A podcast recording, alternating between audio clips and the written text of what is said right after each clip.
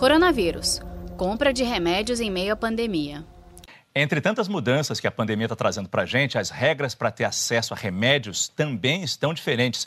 Sobre esse assunto, eu vou conversar com o advogado Matheus Falcão. Ele é analista de saúde do IDEC, o Instituto Brasileiro de Defesa do Consumidor. Matheus, bom dia, obrigado pela sua participação aqui. Quer dizer, agora falando de um, de um tema bem amplo, que todo mundo precisa comprar remédio com a receita. A receita antes tinha data de validade para 30 dias, agora vai durar mais tempo. Bom dia, Márcio. Bom dia para todo mundo aí que nos escuta.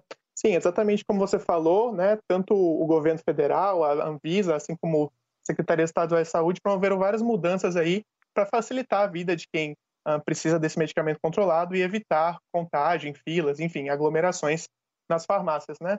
Então, a primeira medida foi que a Anvisa autorizou um prazo maior, como você já colocou, para as receitas médicas, né? Aquela que você usa para pegar um medicamento controlado ela ampliou o prazo em 30 dias. Além disso, as farmácias públicas, que são aquelas que geralmente são coordenadas uh, pelos estados ou pelas grandes cidades, né, por exemplo, as capitais, estão uh, implementando algumas medidas no sentido de diminuir o contágio.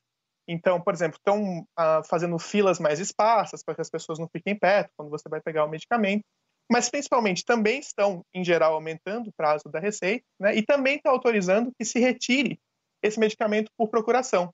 Então, se a pessoa que usa, por exemplo, um medicamento para hipertensão ou para diabetes está no grupo de risco né, do contágio do novo coronavírus, ela pode fazer, subscrever, assinar uma procuração para que outra pessoa, que talvez não esteja no grupo de risco, retire na farmácia uh, esse medicamento para ela. É de próprio punho, pode ser um pedaço de papel, eu escrevo aqui, autorizo minha filha a pegar o remédio para mim. Assino, se essa minha filha for no, na farmácia popular, ela consegue pegar o remédio para mim?